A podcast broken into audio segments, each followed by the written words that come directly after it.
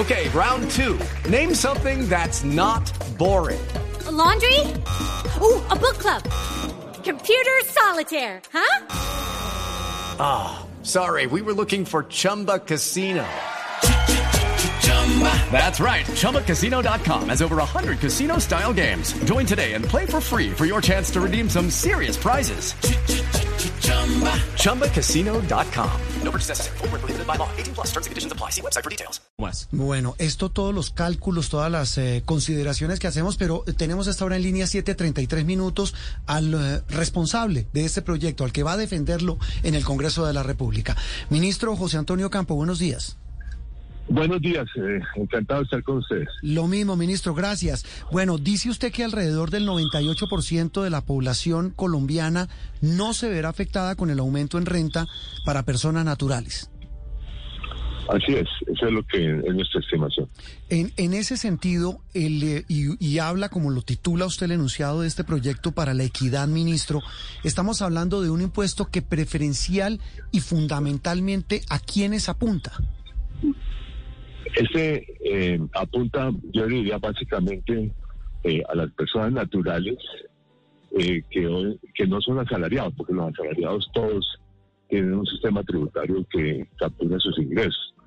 Pero hay muchos ingresos, de, sobre todo de personas de altos ingresos en Colombia, que no están capturados adecuadamente. Y por eso, curiosamente, como lo ha mostrado la OCDE, los sectores de más, más altos ingresos de Colombia pagan menos, por ejemplo, que un asalariado es una, es una regla que es insostenible socialmente. Entonces, eso es lo que se quiere, es una contribución de sectores de muy, muy altos ingresos eh, a la, digamos, a la estabilidad social de Colombia y por lo tanto por su propio beneficio. Sí, bueno, precisamente hemos estado mirando todos esos temas de renta, ministro, y mirando lo que quedó y lo que no quedó. Entre lo que no quedó quiero hacer precisión sobre un tema, porque se había hablado mucho, y eso es algo que afecta a todo el mundo, de ponerle impuestos a los planes de telefonía celular desde los 37 mil pesos. Eso no lo veo por ningún lado. Finalmente se quitó y se quitó por qué. Sí, no, eso no, estuvo en la, en la agenda nuestra. Hubo una propuesta que hizo pues una ministra en algún momento, pero no la, no la cogimos en el Ministerio de Hacienda. Ministro, ganancias ocasionales. Se generó un gran debate, esto hablando de los impuestos de los cambios para personas naturales, ¿no? El que recibe una herencia, el que vende algo, algún bien y se y obtiene una ganancia ocasional por ese concepto.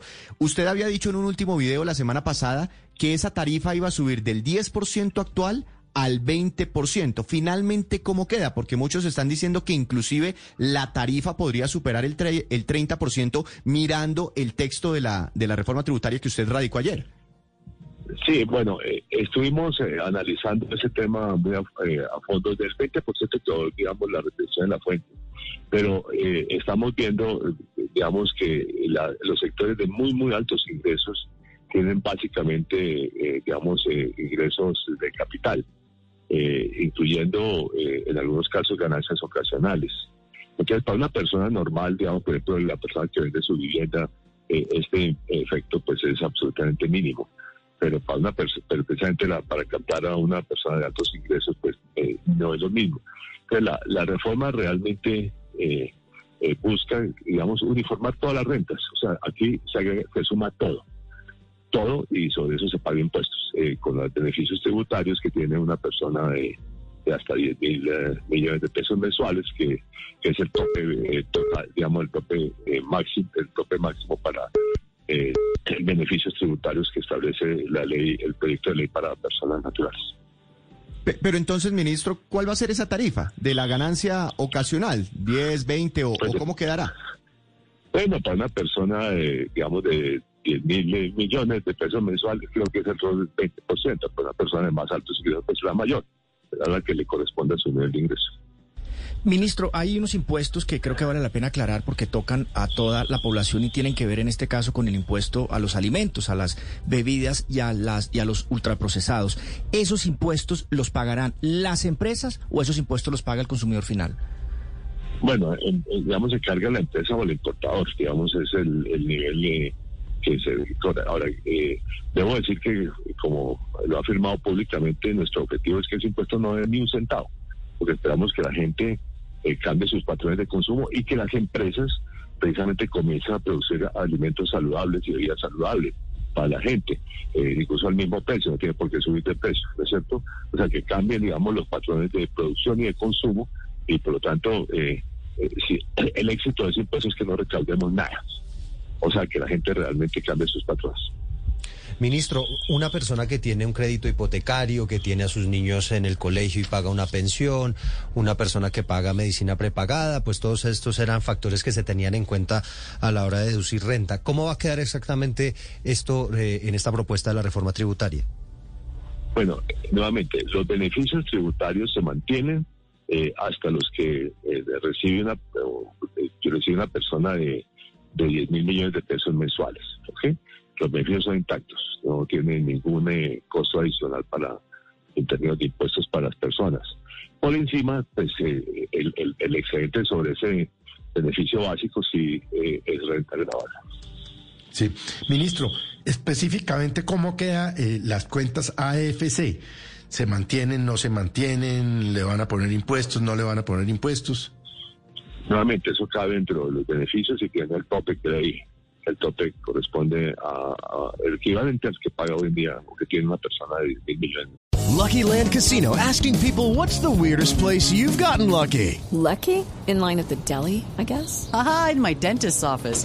More than once, actually. Do I have to say? Yes, you do. In the car before my kids' PTA meeting. Really? Yes. Excuse me, what's the weirdest place you've gotten lucky? I never win and tell. Well, there you have it. You can get lucky anywhere playing at LuckyLandSlots.com. Play for free right now. Are you feeling lucky? No purchase necessary. Void where prohibited by law. 18 plus. Terms and conditions apply. See website for details. Ministro, eh, hay un tema con los impuestos eh, para las exportaciones que tocan al, petróleo, a otros minerales, al oro, inclusive al carbón. Para muchos, en el caso, por ejemplo, el petróleo dice que esos nuevos impuestos a las exportaciones podrían afectar eh, la inversión en esos sectores, entendiendo, por supuesto, que se está en una transición energética, pero, pero, pero ya han calculado qué tan grande puede ser, ser, ser el golpe a ese sector eh, a raíz de estos impuestos.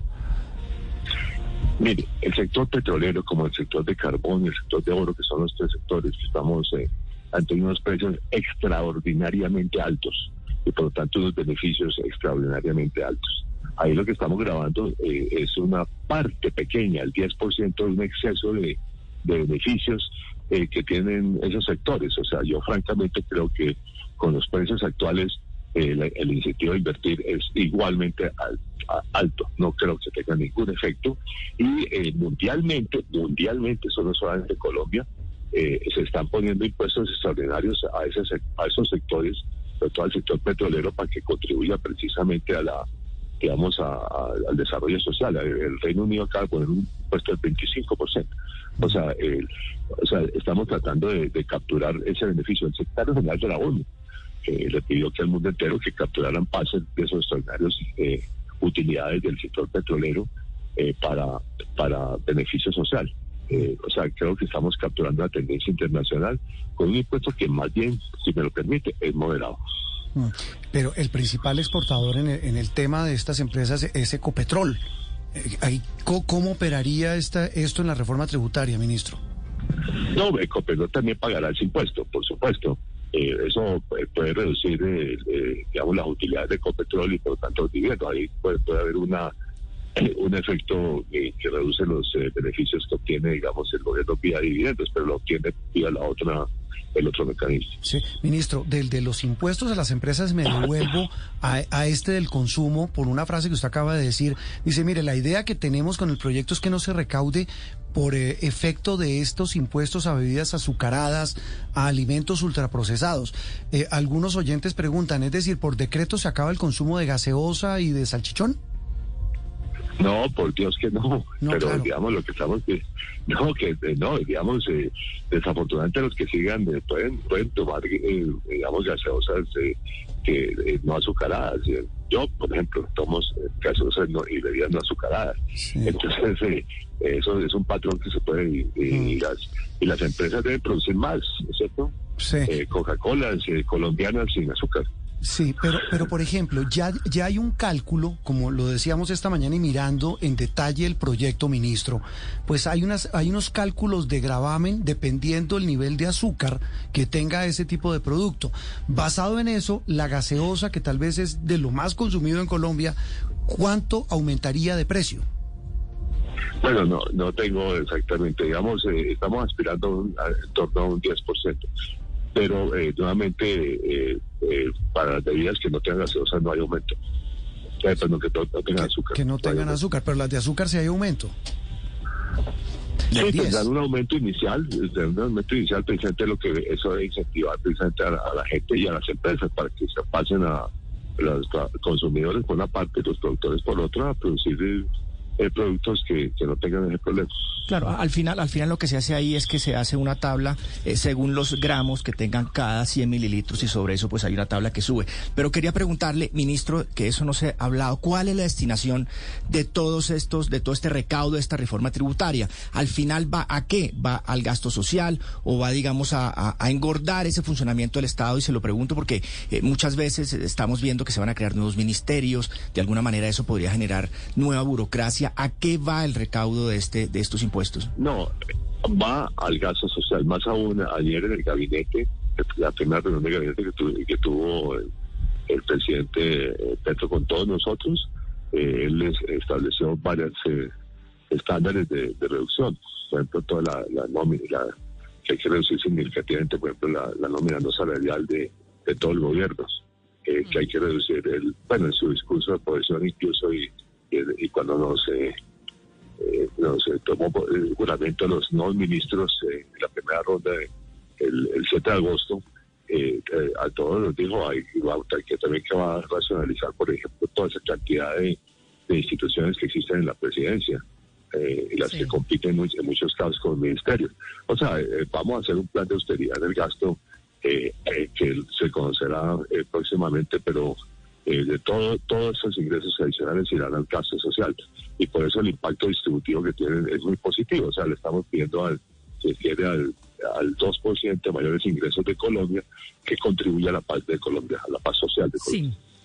Sí, ministro. Bueno, gasto social para ayudar a los más pobres y a los menos favorecidos, pero menos favorecidos que también van a tenerse que meter la mano en el bolsillo, no solamente por el tema de los mayores impuestos a las bebidas azucaradas o a los alimentos ultraprocesados, sino también a la eliminación de los días sin IVA del año. Estoy teniendo aquí el último, por ejemplo, informe del último día sin año, de- del último día sin IVA que se celebró en el país, según el cual, ojo con esto, ministro, el 45%, más de la mitad, ni siquiera el 45%, el 55% de los en- electrodomésticos vendidos se hicieron en comercios de estratos 1, 2 y 3. ¿De dónde sacan ustedes que eliminar los días sin IVA se hace porque es algo que beneficia únicamente a los más ricos del país? No, yo creo que está eh, totalmente equivocado ese estudio. pues, me lo pueden mandar y yo lo, lo, hago analizar técnicamente. Pero la que nosotros tenemos, además muchos, debo decir, muchos eh, productos que venían al día siguiente de productos importados. ¿Por qué vamos a subsidiar productos importados, por favor? Señor ministro, eh, con acabarse las exenciones tributarias a las empresas, una de las leyes que se ve más afectada es la 814 del 2003, que es la ley del cine. ¿Cómo se entiende? ¿Cómo se explica? No, eh, si hay algún error, estamos dispuestos a discutirlo. No queremos afectar el cine colombiano. Sí, es, es lo que decíamos, viene el lobby, viene el regateo y vienen sectores que seguramente cada uno pues va a, a reclamar. Ministro, tal vez una cosa final entre los No, pero, muchos. pero en regateo no, regateo no aceptamos. Ah, ¿no, no Aceptamos aceptan discutir. regateo? No, no aceptamos regateo. Eso sí, se lo digo abiertamente. Estamos dispuestos al diálogo y a corregir errores. Eso por supuesto, pero no al regateo. Entendiendo regateo como qué, ministro. Ah, no, que piden más beneficios a costa de otros beneficios que tenían. No, eso no. Aquí estamos dispuestos a, a ver, eh, eh, eh, hay unos objetivos clarísimos del gobierno. Eh, por eso, si usted ve, por ejemplo, eh, la vivienda de interés social se le mantienen sus beneficios. Ah, Eh, eso le la- iba a preguntar, ¿eso es se mantiene? Toda la transi- toda- sí, sí, usted verá, uno de los, de hecho, el, el beneficio más grande que se mantiene es, el- es a las tasas de interés de los de, de las hipotecas de, de la vivienda de interés social. Eh, pero también mantenemos, por ejemplo, todo lo que es, eh, digamos, renovación del parque eléctrico colombiano. Ahí tienen una, una tasa de, eh, digamos, eh, digamos, las normas existentes se mantienen. El, el- el hidrógeno verde, que también es parte de del, del cambio eh, eh, de sistema energético. Todo eso, se, eh, algunas cosas se mantienen. Digamos, y por supuesto, si hay temas de cultura que hay que mantener, pues los vamos a mantener. Si nos equivocamos, pues Ministro. eh, corregiremos el error. Una, una última aquí rápidamente. El día sin IVA privilegiando la industria nacional como lo propone Fenalco, ¿le suena? Eh, eso estamos dispuestos a discutir. Ah, bueno. Y, y, la, y el impuesto a las plataformas como Netflix, me decía Víctor Grosso hace un segundo, las compras por Amazon, eso sí, la idea es que tenga impuesto. Por supuesto, es que internacionalmente es un tema que se ha discutido mucho. O sea, no tiene ningún sentido que a través de todas esas plataformas se, se, se, digamos, se produzca y no se pague ningún impuesto. O sea, es una cosa, eh, y es un tema internacional. Yo he estado muy metido en los últimos años pues, en, en los debates internacionales sobre tributación. Ese es uno de los grandes temas en el debate internacional sobre, incluso algunos ponen directamente un impuesto a las transacciones digitales, que no es lo que estamos proponiendo. Nosotros estamos proponiendo que la tienen que pagar, tienen que convertirse en, en empresas eh, colombianas y alcancen cierto nivel de clientes eh, o cierto nivel de ventas.